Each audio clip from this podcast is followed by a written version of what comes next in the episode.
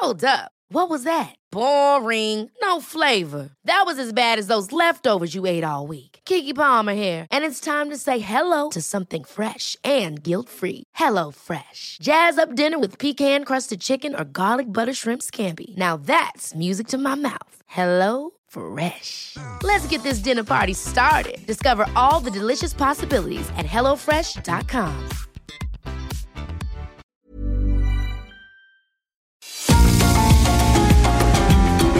GastroLab es un lugar donde cabemos todos. Aquí encontramos historia, recetas, producto, materia prima, vinos y un sinfín de cosas que a todos interesa. Ya que con cocina y vino se aprende en el camino. Déjate llevar por el chef Israel Arechiga a un mundo delicioso que da como resultado GastroLab.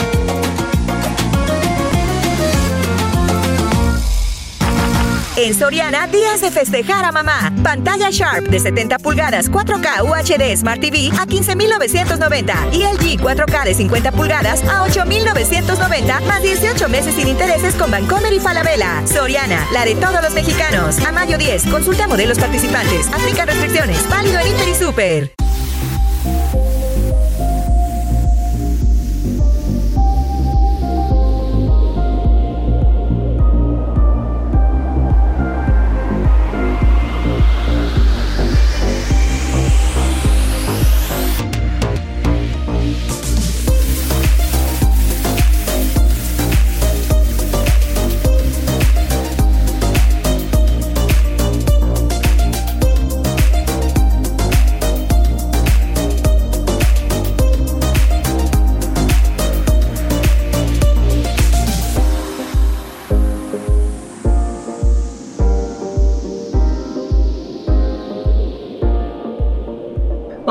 Amigos, ¿cómo están? Ya es fin de semana, lo están escuchando muy bien, Miriam Lira está sonriendo, la producción está encantada porque es fin de semana, mi querida Miri, y casi se acerca el Día de las Madres, hablar de la cocina de mamá, hablar de esos guisos ricos y qué mejor que estas fechas para, para celebrar a estas grandes mujeres que, que no solamente nos dieron la vida, sino que nos dieron las ganas de disfrutar la cocina.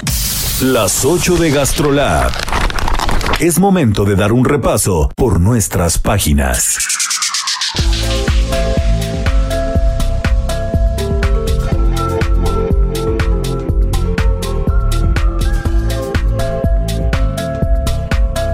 Ay, qué bonito lo dices, Irra, qué bien. Oigan, pues, qué felicidad volver a estar aquí con ustedes este fin de semana. Ya saben que en Gastrolab nos encanta echar, pues, la comidita sabrosa, el trago de agua de Jamaica, de agua de horchata, lo que ustedes quieran tomar, incluso una cervecita, ¿por qué no? Y contentos porque sí, esta edición de Gastrolab, fíjate que fue súper especial porque tuvimos unos invitados de lujo en la Ciudad de México. Realmente sí, el norte tomó la ciudad, vino a tomar Ceru también por una noche y fue espectacular porque qué barbaridad con los hermanos Coli que tienen un restaurante que se llama Coli. Bueno, son los hermanos Rivera Río. Así es, más justo bien, eso te iba a decir, más porque todo el bien. mundo los conocemos en el bajo mundo y alto mundo de la gastronomía, no solamente mexicana, sino mundial. Sí, porque son los canijos cocinan en cualquier país, en cualquier continente, en cualquier restaurante. Más bien, nos los peleamos por tenerlos en nuestras cocinas, pero ya lo dijiste bien, son los hermanos Rivera Río del restaurante Coli de Monterrey. Así es, y ellos son nuestra portada de esta edición. Y qué locura, ¿eh? Porque fíjense que Ceru tiene unas series de, de escenas muy especiales ahora que, que se llaman Partiendo la Cocina y que tienen el objetivo de invitar a chefs muy reconocidos a, a cocinar con Israel, que está aquí ahora mismo. Y pues bueno, pues enaltecen con toda la técnica que, que tienen, traen sus propios ingredientes, le dan un poquito de twist al asunto y al final termina siendo una velada que, que qué bárbaro, aunque son gastronomías bien diferentes, este, tienen un equilibrio y un, y un, este, un punto de encuentro bien interesante, ¿no? ¿Sabes qué me, qué me encanta? Me encanta la gente que tiene buena vibra siempre. Ajá. Me encanta la gente que transmite alegría, que transmite felicidad, que transmite pasión y sobre todo que que refleja en la gastronomía o, refleja en los platos, refleja en el restaurante que tienen, refleja en, eh, reflejan en esa cocina suya toda esa, toda esa personalidad, todas esas ganas, toda esa alegría, todo ese buen rollo que tienen. Porque yo conozco muy pocos cocineros que tengan esa vibra tan buena. Sí, la verdad es que súper sonrientes, dispuestos, viendo en qué más apoyan, viendo qué más hacen. Y algo que a mí me encantó platicar con ellos fue del noreste, ¿no? Y de todos los ingredientes que hay allá, que, que no nos quedemos solamente con la carne asada, sino que nos demos cuenta y pongamos mucha atención en, toda la en todo el tema del asador, ¿no? En, en todo el tema de la lumbre, en todo el tema del fuego. Y ellos, algo padrísimo que tienen en Coli, en este restaurante, que si tienen la oportunidad de visitar, háganlo, es que transforman platillos y los llevan como a un punto inimaginable en realidad. Tienen un postre espectacular que se llama brasa chocolate, que es en tal como un, es un chocolate, pero tiene forma como de carboncito, como de un carbón de un tronco, ¿no? Partido. Como de un tronco partido. Entonces es esas cosas disruptivas que realmente, híjole, sí te hacen voltear a ver a otros horizontes y darte cuenta que el talento de los chefs y de los mexicanos está regado por todo el mundo y que muchas veces este centralizamos todo en la capital o en la Ciudad de México más bien, y, no nos damos cuenta que tanto en, eh, en Nuevo León o en otros estados, en este caso pues Nuevo León, específicamente Monterrey, están estos tres talentazos que de verdad rompen la cocina de una manera espectacular. Aparte es muy curioso encontrar eh, este, esta trinidad, ¿no? En, esta, trinidad en un solo restaurante. O sea, para empezar, ellos son cuatro hermanos, pero tres los que se dedican a la gastronomía o al restaurante. Y, vamos del mayor al menor. Está Rodrigo, que Rodrigo es el chef, eh, es, es, el chef del restaurante, es el chef de cocina salada. Después está Patricio, que es el sommelier. Y finalmente está Daniel, que es el repostero, ¿no? Pero, pero los tres traen tan buen rollo y traen tan buena cocina y las ideas tan bien aterrizadas que en donde van encajan, ¿no? Entonces es increíble ver que, que, que, tienen cubiertas todas las aristas de un restaurante, porque cuando uno abre un restaurante, la parte más compleja es que no coge de una pata. ¿no? Y un restaurante normalmente tiene eh, tres patas, ¿no? Sí. Así es como funciona un restaurante. Tiene la parte gastronómica en cuanto a cocina, tiene la parte de servicio y tiene la parte gastronómica en cuanto a repostería, ¿no? Entonces, siempre hemos hablado que, que en los restaurantes en general, si tienes una mala atención o un mal servicio, probablemente no lo perdonas. Si te puede ir medio mal a veces con la comida, porque a todos nos pasa y es algo normal en cualquier restaurante del mundo, eh, tengas tres estrellas o acabes de abrir, es muy normal que pueda pasar. Y si te va medio mal en la comida, pero cerraste con broche de oro con el postre y te atendieron perfecto, le das una segunda oportunidad seguro. Y si comiste espectacular aunque no hayas llegado al postre y te atendieron muy bien, pues también vas a volver, ¿no? Entonces, al final qué importante es y qué, qué consolidado tienen el concepto cuando tienen totalmente cubierto los tres hermanos, los tres socios, los tres talentosos, los tres buena onda, los tres eh, cracks. Tienen cubierto todo, ¿no? Tienen cubierta la repostería con un postre, como lo dices, que, se te cae la baba solo de verlo. Es espectacular. es un postre que ninguna foto le alcanza a hacer justicia. De verdad que Porque por más que veas las fotos, las tomas que veas, y lo tomas con el teléfono y cenital y lo que sea, tú ves tú ves el postre físicamente, yo lo veía de cerca, lo tenía, o sea, la primera vez que lo vi, eh, lo veía de cerca y yo decía, de verdad, si no me dijeran que es un postre, yo juraría que es un tronco de carbón, que es un tronco de leña, es ¿no? Impresionante. Es, es, es, impresionante cómo se ve.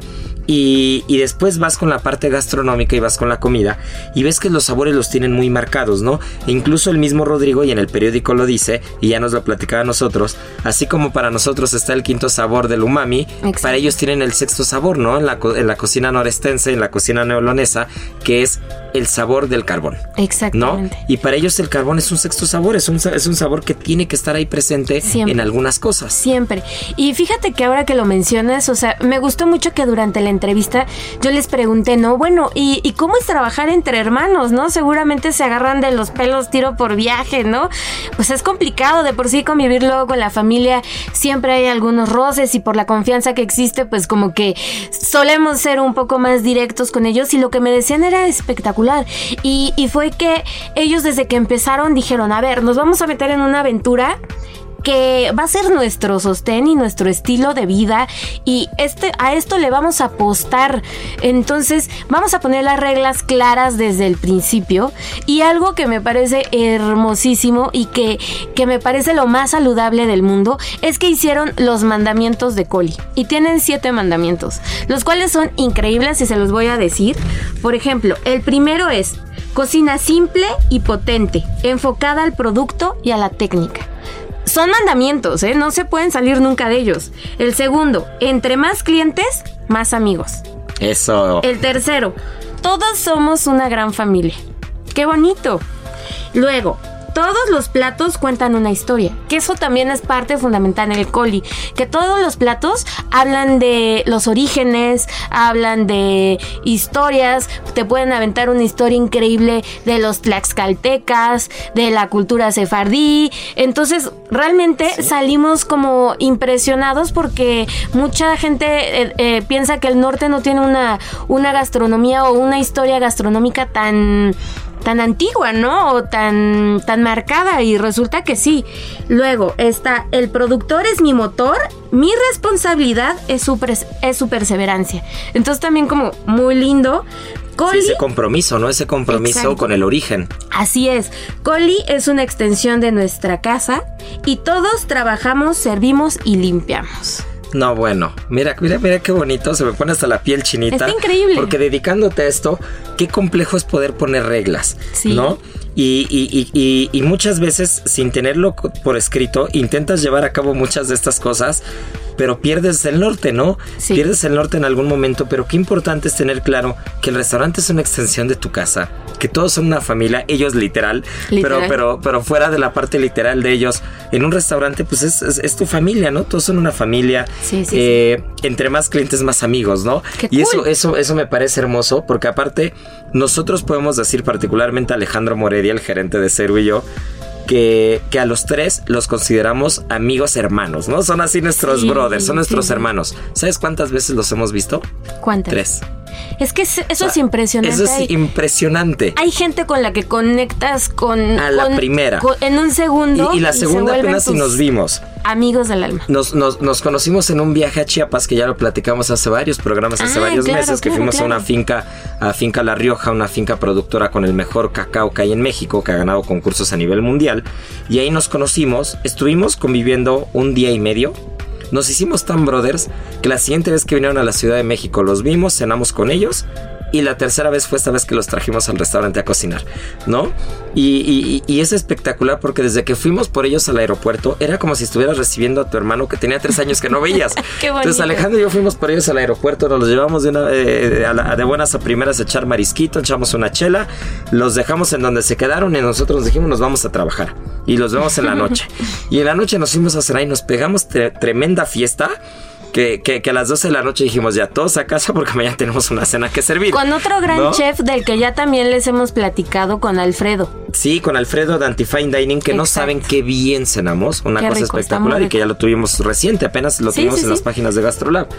Pero bueno, una cosa espectacular y después increíble el profesionalismo, porque para quien nos está escuchando y no se imagina cómo hacen tres personas que vienen de Monterrey, un repostero, un cocinero, que tienen que traer la comida o la materia prima o la compramos nosotros o cómo funciona, ahora mismo les explico. Sí, por favor, porque está buenísimo. Tienen alguien que les soluciona la vida como todos nosotros. Órale. Que les mandó las hieleras con las cosas más importantes de la cena. ¿Qué eran, por ejemplo? Que era el postre, porque el postre tiene un proceso muy largo, muy tardado, le instala los moldes, etc, etc. Pues llega en una hielera directamente en avión, pero no tienes ni siquiera que irlo a recoger al aeropuerto. Llega a las, a las puertas del restaurante la hielera. ¿Cómo? ¿Qué Entonces ellos, ellos llegaron el martes en la mañana y así mientras ellos estaban aterrizando, la hielera estaba llegando al restaurante. Wow. Y entonces fue a ver, ¿qué es lo que llegó? Pues el postre. El postre se mantiene en refrigeración. Estas bolsas que están en vacío se quitan, se ponen.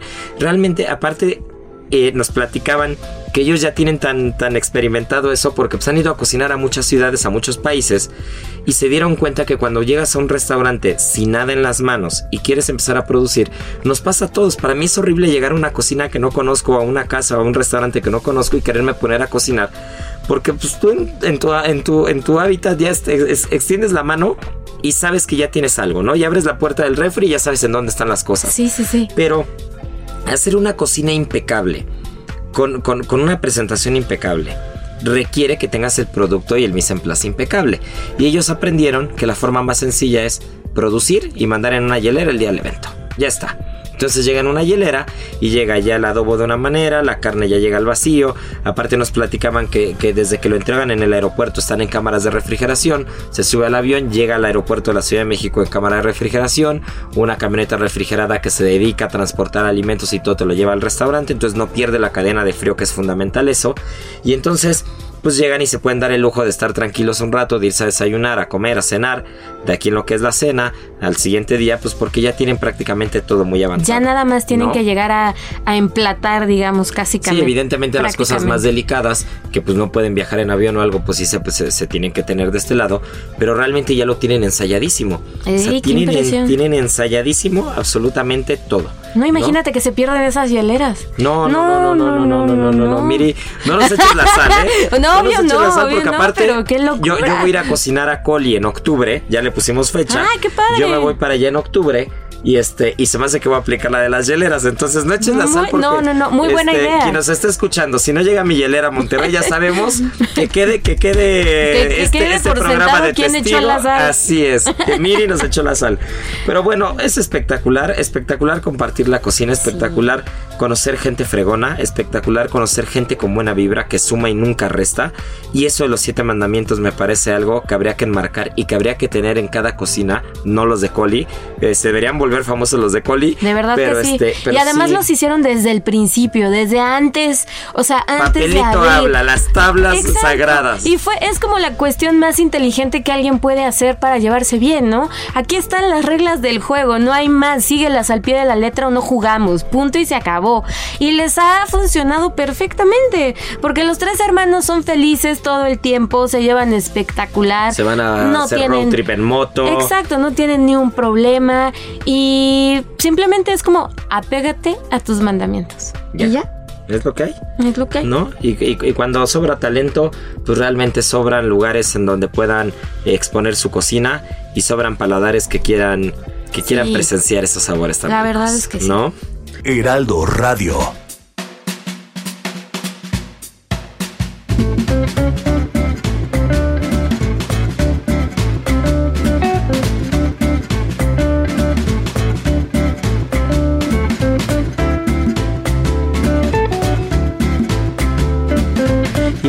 Querida Miri, ya empezamos con, con, con lo primero cronológicamente hablando, pero estamos a pues nada de días, a un par de días para el Día de las Madres. Ajá, sí, ya. Y, y tenemos a grandes cocineras también en las páginas de Gastrolab. Sí, sí, sí, grandes cocineras. La verdad es que, híjole, pensamos que podíamos hacer del Día de las Madres que fuera un poquito diferente a lo tradicional que vemos todos los años, que ya saben que son como las recetas, cómo consentir a mamá, qué lugares las puedes llevar, que por supuesto, pues si quieren llevarlas a consentir, pues llévenlas a Ceru, a cualquiera de los dos. Pero si no, pues este también hay una amplia gama que pueden hacer en casa y para eso pueden visitar Gastrolab Web y ver las recetas. Pero pensamos, ¿qué más podemos ofrecer a nuestros lectores que sea diferente, pero que tenga un trasfondo bonito, ¿no? Y, y justo lo que pensamos son en las cocineras tradicionales, que son literal las madres y pilares de la gastronomía de este país. Y es que, ¿sabes que es fundamental darle su lugar a quien se lo merece? Sí. ¿No? Y ya lo platicaba yo al principio. Eh, estas grandes cocineras y las grandes cocineras que nos están escuchando desde su casa y las grandes cocineras con las que nosotros crecimos comiendo, que son nuestras madres, las abuelas, ¿no? Las, la- las tías, todas estas mujeres fregonas que estuvieron atrás de atrás del comal, atrás de la estufa, atrás de, del sartén y que nos hicieron lo que dije al principio, nos hicieron disfrutar de esto, ¿no? Nos hicieron añorar un plato, nos hicieron añorar una receta y qué bonito eh, ver en las páginas de Gastrolab estos rostros de estas mujeres mexicanas Sí. que con tan solo verlas te transmite ganas de comer, alegría, felicidad, tranquilidad, te transmiten tradición, ¿no? Son estas grandes, estas grandes cocineras, Abigail Mendoza, que es toda una institución, un estandarte de las cocineras Sí, que ya es tradicionales. famosísima, ya todo el mundo la reconoce. Con solo ver su foto ya podemos, podemos ya adivinar toda su maestría, ¿no? En la técnica zapoteca, en todo el tema de los moles y demás. Ella es la que manda. Y qué curioso, ¿no? Porque cuenta la historia de que fue su padre quien le, quien le obsequió una piedra de río para poder moler el maíz, ¿no? Y ahora ella es una de las grandes madres de la cocina mexicana. Sí, y como ella hay muchas más. Por, por, ejemplo, también tenemos a Raimunda Vázquez, a Juana Bravo, a Benedicta Alejo, que de verdad nos enseñan a valorar toda la riqueza y también algo súper importante, no solamente eh, los ingredientes endémicos de cada una de sus regiones, sino los instrumentos que utilizan y, y, cómo es importante traerlos de nuevo a la cocina, ¿no? Como por ejemplo los molcajetes, que ya ahora las salsas pues es muy fácil hacerlas con otros instrumentos, pero qué diferencia tiene cuando agarras tu molcajetito y echas ahí todos los ingredientes y tienes una salsita mucho más rica y mucho más pues consistente, ¿no? Hasta de sabor entonces, no perder como el uso del metate, de la nixtamalización, de todas estas técnicas súper ancestrales, pero que son muy, muy importantes. Y el rescate de los ingredientes, ¿no? Porque cuando uno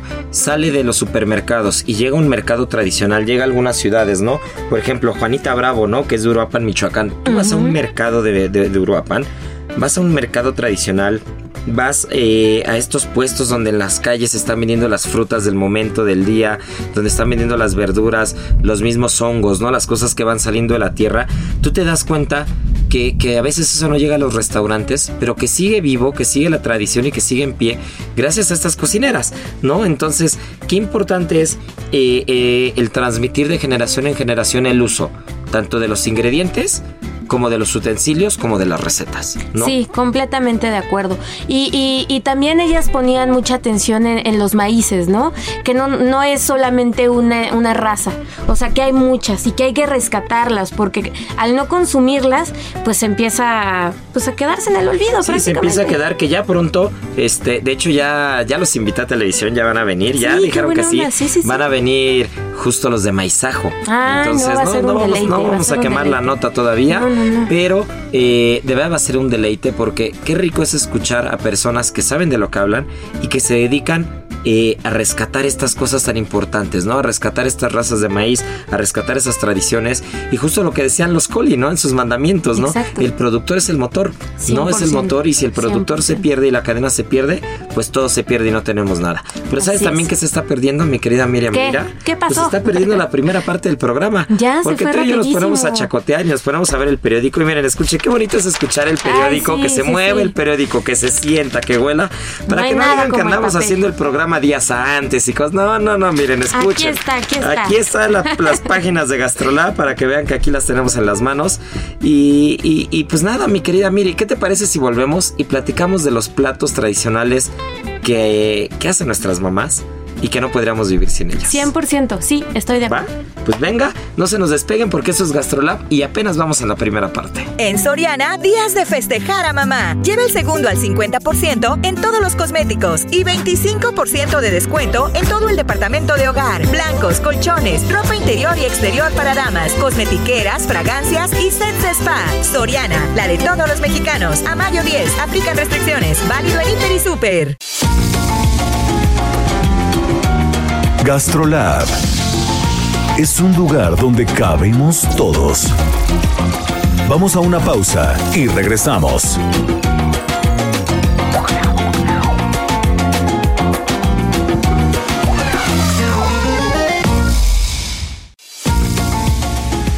Gastrolab, estamos de regreso.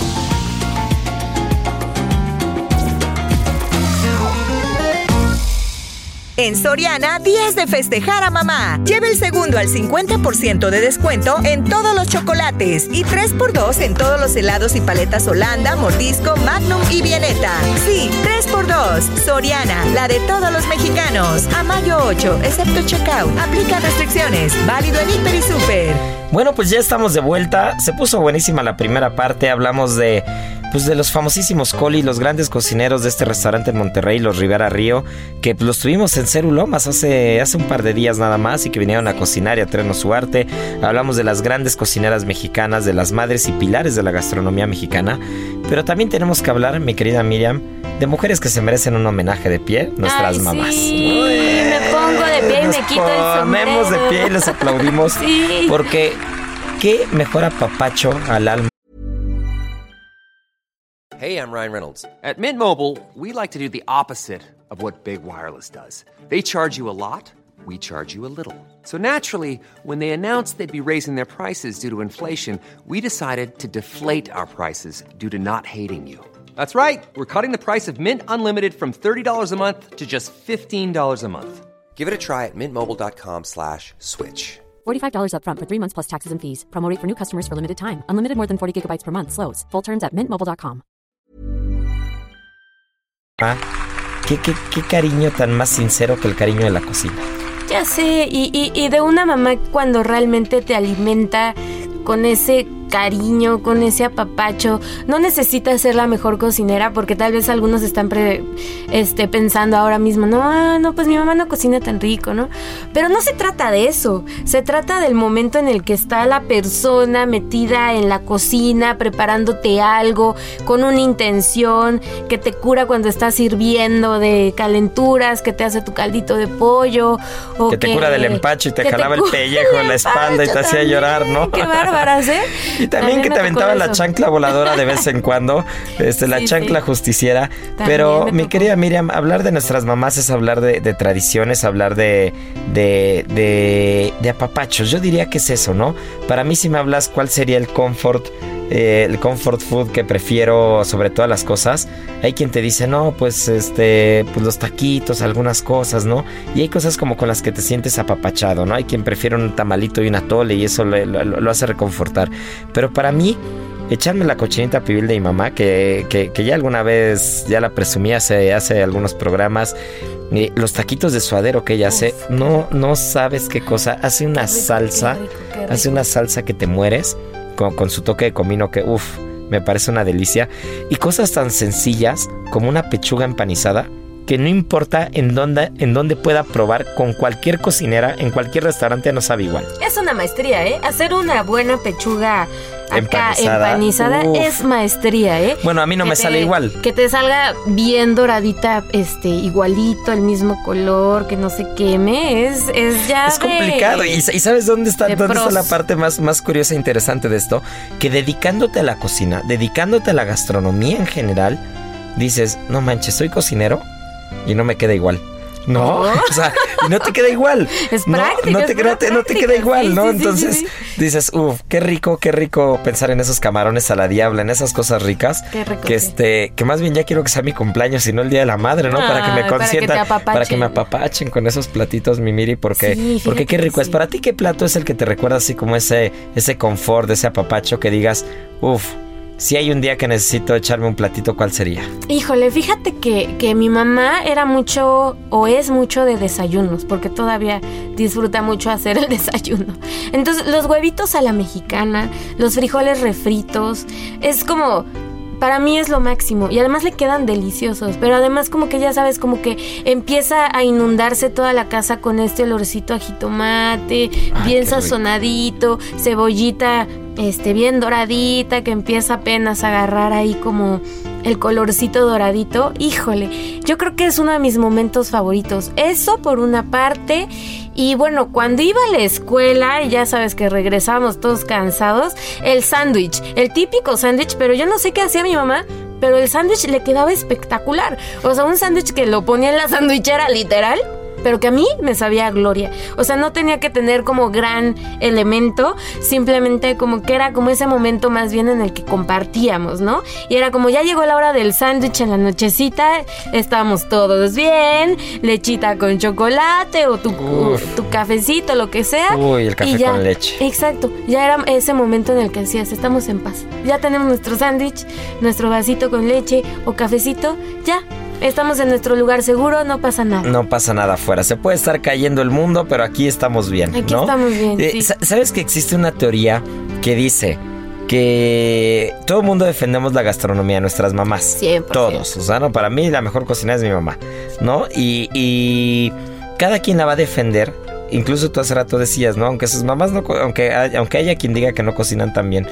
Pero, ¿sabías que, que esa teoría dice que probablemente tenemos, tenemos una fijación muy curiosa por la cocina materna, porque es lo primero que conocimos, es lo primero que probamos, y todo mundo va a defender la cocina materna como si fuera lo mejor que existe. Claro. Pero es, pero es una especie como de complejo que se genera con, con el paso de los años, que aunque pruebes una cochinita pibil que probablemente está mejor ejecutada y más rica, no le llega a la de tu mamá. Claro que no. Y si tú pruebas un sándwich en otro lado, que puede ser el mejor sándwich con el mejor pan, con el mejor queso, con el mejor aguacate, con lo mejor que quieras, no le llega a tu mamá. Pero no es un tema gastronómico. O sea, no, no, no, no es un tema objetivo. Sí. Que si, que si tú pusieras a una persona que fuera objetiva o a un juez, ¿no? Y le sirves la, la cochinita pibil de tu mamá, la de tu tía, la de tu abuela y la de cinco restaurantes, tú probablemente a ciegas sabrías decir cuál es cuál, ¿no? Y dirías, puta, esta es la de mi mamá y para mí es la mejor de todas y nadie le gana.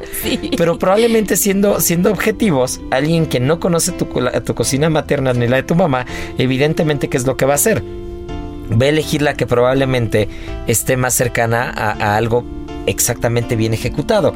Sin embargo, aún así dedicándote a esto, yo he probado 100 cochinitas pibil y ninguna sabe a la de mi mamá. Pues yo creo que sí, tiene mucho de cierto esa teoría, porque te estoy hablando de un sándwich en sandwichera. O sea, no te estoy diciendo que llevara los grandes ingredientes. Simple y sencillamente es, pues como bien dices, ¿no? Todo ese recuerdo de olores, de sabores y del momento, ¿no? De sentirte seguro y acompañado por tu familia. Punto y se acabó. Igual yo podría decirte de mi abuelita, el pozole, que yo soy fanática número uno en este país del pozole. Yo lo podría comer desayuno, comida, cena todos los días. Sin problema. Lo amo con todas mis fuerzas. Y seco también. O sea, como batidillo. Sí, también. Me fascina. O sea, a mí el pozole, el pozole blanco me encanta. Me O sea, encanta yo soy más de pozole blanco también porque mi mamá hace un pozole blanco muy bueno. Pero de cerdo, ¿no? ¿eh? No, o sea, no- nada que de pollo, ¿eh? No vayan a salir na, que, na, "Ay, na". yo de pollo". pollito no, No, me no, molesta, a mí no me molesta, ¿eh? Tú eres muy purista, eres purista del No, pozole. no, no, el- ya vimos sí, que tenemos aquí una sí. purista del pozole, esto va a estar en llamas el 15 de septiembre, ya Sí, veremos no, no, entre el no. 15 de septiembre y el 16 ya vamos a ver de qué vamos a estar hablando. Pero este, pero por ejemplo, una de las cosas también más, más curiosas que podemos encontrar es qué, qué curioso es que incluso dedicándote a esto y entendiendo la parte objetiva de la gastronomía, sigues eligiendo, antes que comer en cualquier restaurante de cualquier parte del mundo, comer en casa. Sí. ¿No? ¿A qué Eso, es, deberá? eso, es- eso es fundamental. Yo creo, yo creo que, que es esa parte de cariño que remite, que remite a los orígenes. Y creo que todos de manera inconsciente, en todos los restaurantes y los grandes cocineros en todo el mundo, están volteando a ver eso. Ya, ya las tendencias ahora mismo es volver a los orígenes. ¿Y los orígenes dónde están? En la están casa. ahí. Hace rato hablabas del molcajete. ¿no? Y, y- y- y dos de las cosas más curiosas que me vienen a la mente ahorita que estamos hablando de eso, una es el molcajete en una casa es el molcajete. Claro. Es, es, es, es, es esa joya. es inmaculado. No puedes tocar el molcajete, no Sí, lo puedes romper, no lo puedes tirar. Y, y- No lo y puedes no lo ensuciar. puedes ensuciar. O sea, el molcajete, si, si faltara el molcajete en casa y mamá y un día le dijera, préstamelo, no quiero ver la cara que me pondría, no ¿no? hay manera. Y, y el otro día no me acuerdo quién me prestó un molcajete que me dijo, pero es que era de mi abuela y de no sé quién y tal. Y casi, casi que dije, pues entonces mejor no me lo prestes, ¿no? O sea, Sí, sí, y aparte sí. solo iba a ser un aguachile, ni Con siquiera. un celo ni siquiera, que- ni que siquiera iba a ser, ni siquiera iba a ser una salsa molcajetea. Lo pedí para hacer un aguachile y hacerlo dentro del molcajetito, estilo Sí, Celestino sí. Gasca, ¿no? Así bien rico. Pero, pero realmente el, el molcajete en las casas. Es algo que se ha pasado de generación en generación. O sea, Se di- hereda, por difícilmente, difícilmente vas y compras un molcajete cuando tu mamá cocina o tu abuela cocinaba o cocina, ¿no? Porque ese lo vas pasando de generación en generación. Y otra cosa que también hablaba, eh, que hablábamos hace rato, me, me- me recordaba es que al final uno en el restaurante, cuando haces cocina tradicional tienes un hándicap, tienes, un, tienes algo con lo, que, con lo que empiezas en contra. Y ese hándicap es que cuando haces cocina tradicional, te comparan. Y te comparan con lo que han Claro. comido en otros lados. Claro, Entonces, qué difícil, ¿no? También, qué difícil. es complicadísimo. Yo cuando hago en Ceru el fin de semana de bacalao en, en fin de año, llegan las llegan los, los, los comensales y te dicen, ay, es que para bacalao vizcaíno el que sea mi mamá. Claro, siempre. Y eso te dicen el 90% de los comensales. Y si haces un chile en nogada de repente, no, es que chile en nogada los de mi abuela. Claro. Y cuando haces cocina tradicional, a diferencia de la cocina contemporánea, ese es un hándicap durísimo, Sí. porque te comparan. Y en México que hay una comunidad española muy grande, pasa exactamente lo mismo. No es algo que se, no es algo que se remite y se centra únicamente en México, ¿no? Haces unas croquetas de jamón y te dicen, uy, las croquetas están muy buenas tus croquetas, pero las de mi mamá eran mejores. ¿No? Y eso te lo dicen todo el tiempo, todo el tiempo, sobre todo en fin de año, como que en fin de año está más a flor de piel Sí, todo el ese, sentimiento. ese sentimiento de la cocina materna y la cocina de casa. Y a nosotros nos pasa muchísimo. Nos pasa con el bacalao, nos pasa con los romeritos con mole, cuando hacemos bacalao con romeritos Los y mole, cuando haces un pavo, cuando haces este una tarta Santiago, cuando haces una tortilla de papa, todo eso que es cocina tradicional, no hay una sola persona que no te compare con el bacalao, con los romeritos, con el tal de, tu, de, de- de su mamá, ¿no? Pero ahí te va. Y volvemos a ese complejo y a esa Sí, sí, teoría. sí, pero, ah, creo que tiene mucho que ver que, eh, que en todas las casas ese tipo de platillos muy específicos, sí llegas a la celebración desde que está en proceso el platillo. Ah, sí. O sea, entonces ya es como el bacalao, o sea, nunca faltaba que tu abuelita o tu mamá te sentaba a la mesa y órale. Aquí a está tu cacho rom- y de- a limpiar romeritos. Sí, aquí está tu cacho de bacalao, aquí está tu cacho de tu porción de romeritos y límpialos y bien. Y uno se hacía como de, ay, no, ¿por qué me pusieron a limpiar? Pero es algo que a final cuentas lo hacías y amabas ese momento. Sí, el proceso. O, o pelar las papas, ¿no? También ahí, horas, horas, podía ser, o sea, podía ser que yo, tú llegaras a casa de tus abuelos o a casa de tu mamá hasta un día antes, ¿no?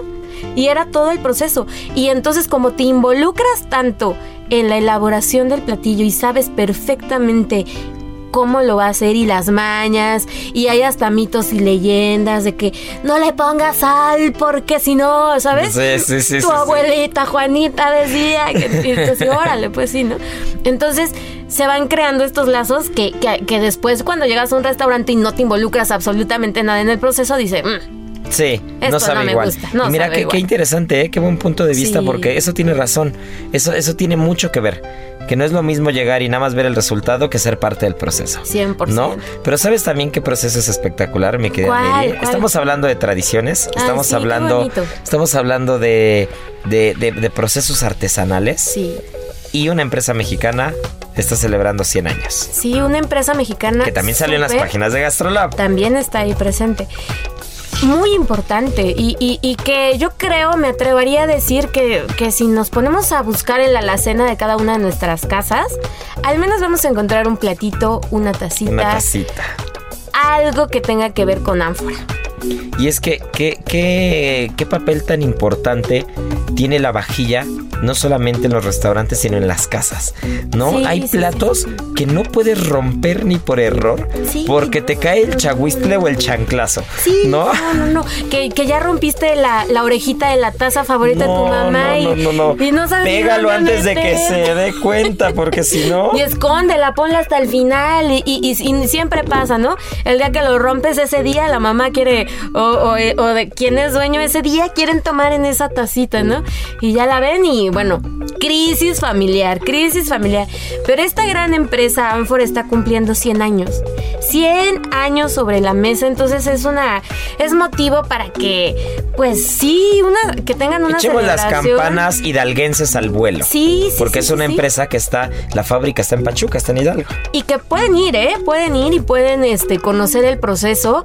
Este, algo bien bonito de, de, de Ánfora es que cuando ustedes visitan esta, esta fábrica, además de que van a conseguir este, platos y, de todo un poco a excelentes precios, porque la verdad es que, es- muy accesible, van a ver cómo no desperdician absolutamente nada. Tienen una parte en donde están todos los elementos que se les van rompiendo. Y es un, es una, es una montaña, una montaña de tazas, de vasos, de vasos, no vasos, no, pero platitos y demás.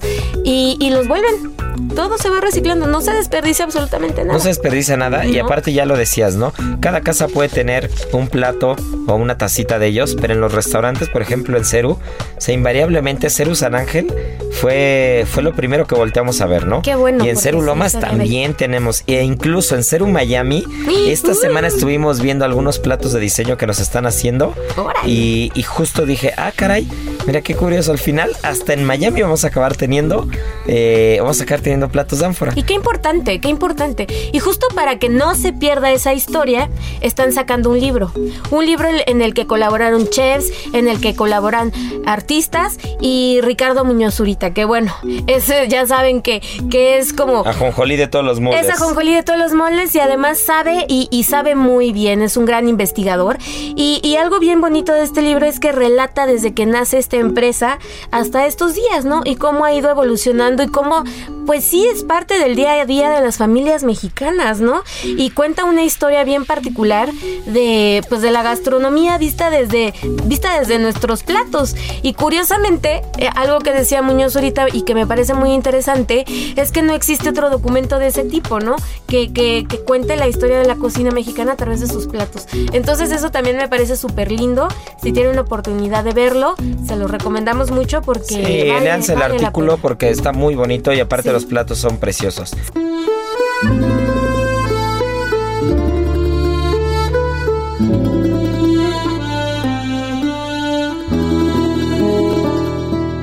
Heraldo Radio.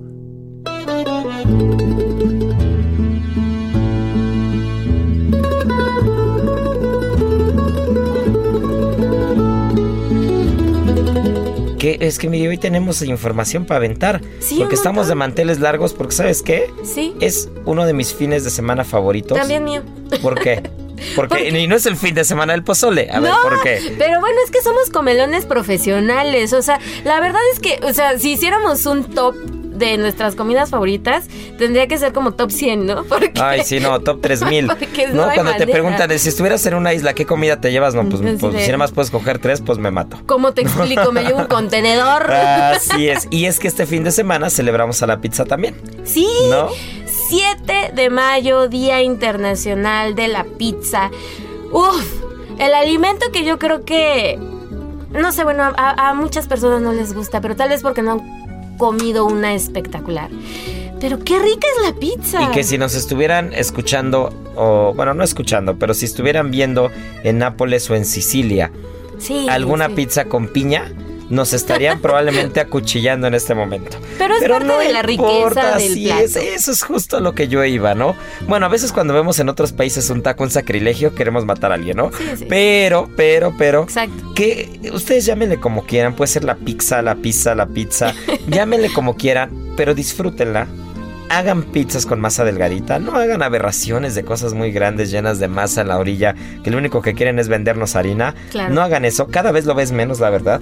Cada vez se ha avanzado más en la calidad de los ingredientes, en la calidad de los pizzaiolos que se dedican eh, pues realmente a, a- a traer el arte de, de- de cómo hacer una buena pizza en un horno de piedra, en un horno refractario con leña y que cada vez es más difícil encontrar una mala pizza. Sí, la vara está puesta muy alta y la verdad es que, pues sí, sea la que sea que escojan, este, ya hay una cantidad de variedades y, y también sea este, pues ya hay de todo, ¿no? O sea, en México la mexicana que con suadero, que con tripa, o Con sea, ya hay pastor, con... absolutamente. Eh, Ese de puede ser mi gusto culposo, ¿sabes cuál sería una pizza?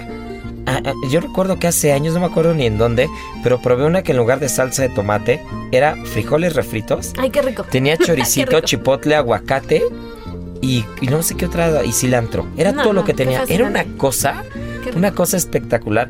Pero ahorita que dije en lugar de salsa de tomate, esa es una de las grandes aportaciones que ha tenido América con la cocina 100%, europea. 100%. Hay quien dice que las pizzas realmente pues tuvieron un boom en el momento en el que el tomate llega a Italia. Puede ¿no? ser, y entonces creo. en el momento en el que el tomate llega a Italia se enriquece y originalmente la base de la pizza era un pan aplanado que se hacía en Grecia. Y en Grecia llega, si mal no recuerdo, es más, mira, voy, a aventurarme a decir una cosa, pero creo que incluso fueron los sumerios, no sé si fueron los sumerios, aquellos, este, aquella cultura que incluso inventó la escritura, ¿no? Pero creo que fueron los sumerios los primeros que hacían un, plan, un, un pan aplanado que le pegaban con las piedras.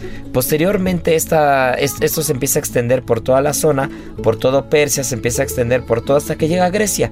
Y en Grecia realmente eh, ya no hablamos de hace tantos años como con los sumerios, estamos hablando de hace 2000 años, más o menos.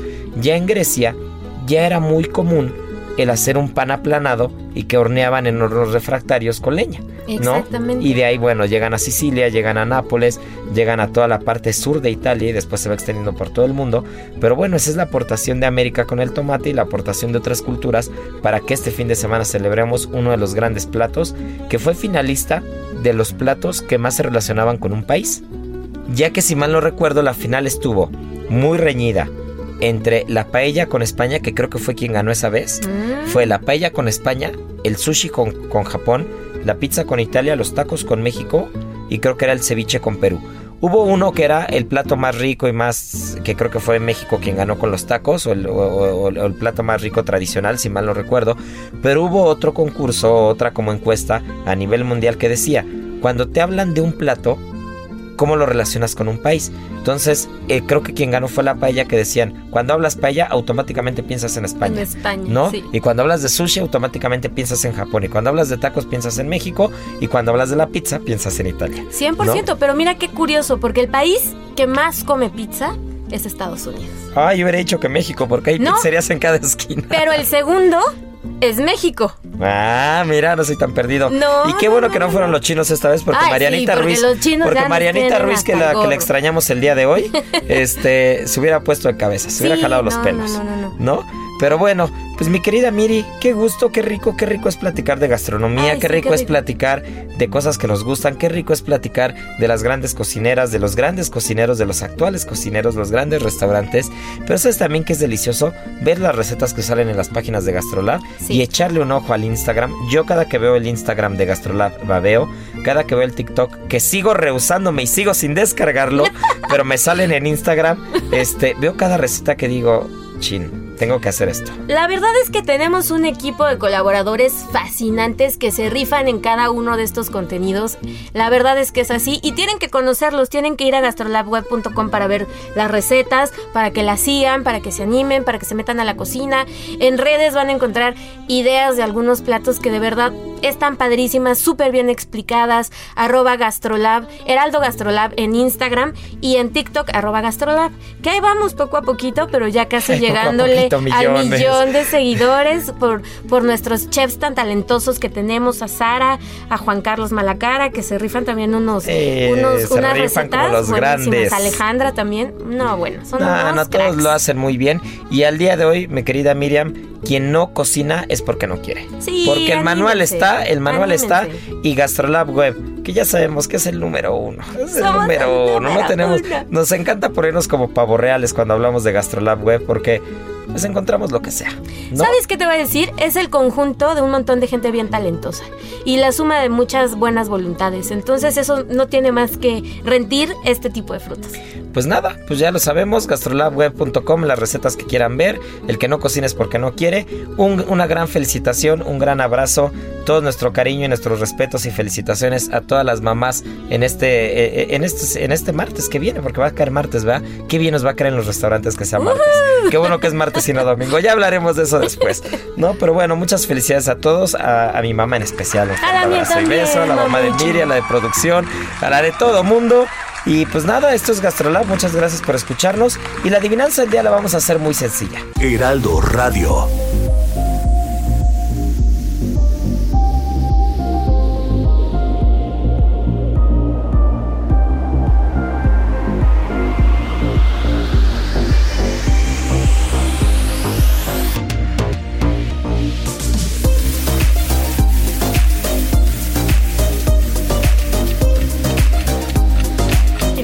Que nos digan el nombre de tres grandes cocineras tradicionales mexicanas que no hayan sido las que salieron en la página de Gastrolab este fin de semana. Órale. Arroba Israel A-R-E-T-X-I-G-A, arroba Israel Arechiga en Instagram, porque muchas veces yo el, yo el Twitter casi ni lo pelo, es más, no, no me sé ni mi contraseña. No, y creo que el otro día alguien me dijo que me escribió por Twitter. Bueno, pues la verdad es que me disculpo porque, porque no, lo, no lo abro. Entonces tiene que ser en Instagram. Y tiene que ser en el mío porque no tenemos acceso al de eh, a los millones del Heraldo. Porque bueno, eso está muy guardadito. Pero arroba Israel Arechiga. eh, tres grandes cocineras mexicanas que no hayan salido en las páginas de Gastrolab. Y bueno, pues muchas gracias por escucharnos. Esto es Gastrolab. Feliz Día de las Madres, feliz día, feliz día de la pizza, feliz día de todo. Y ya saben que nuestro lema de vida es tripa vacía, corazón, sin, alegría. Aquí concluye otra emisión más de Gastrolab, el lugar donde cabemos todos. Esta es una producción de Heraldo Media Group.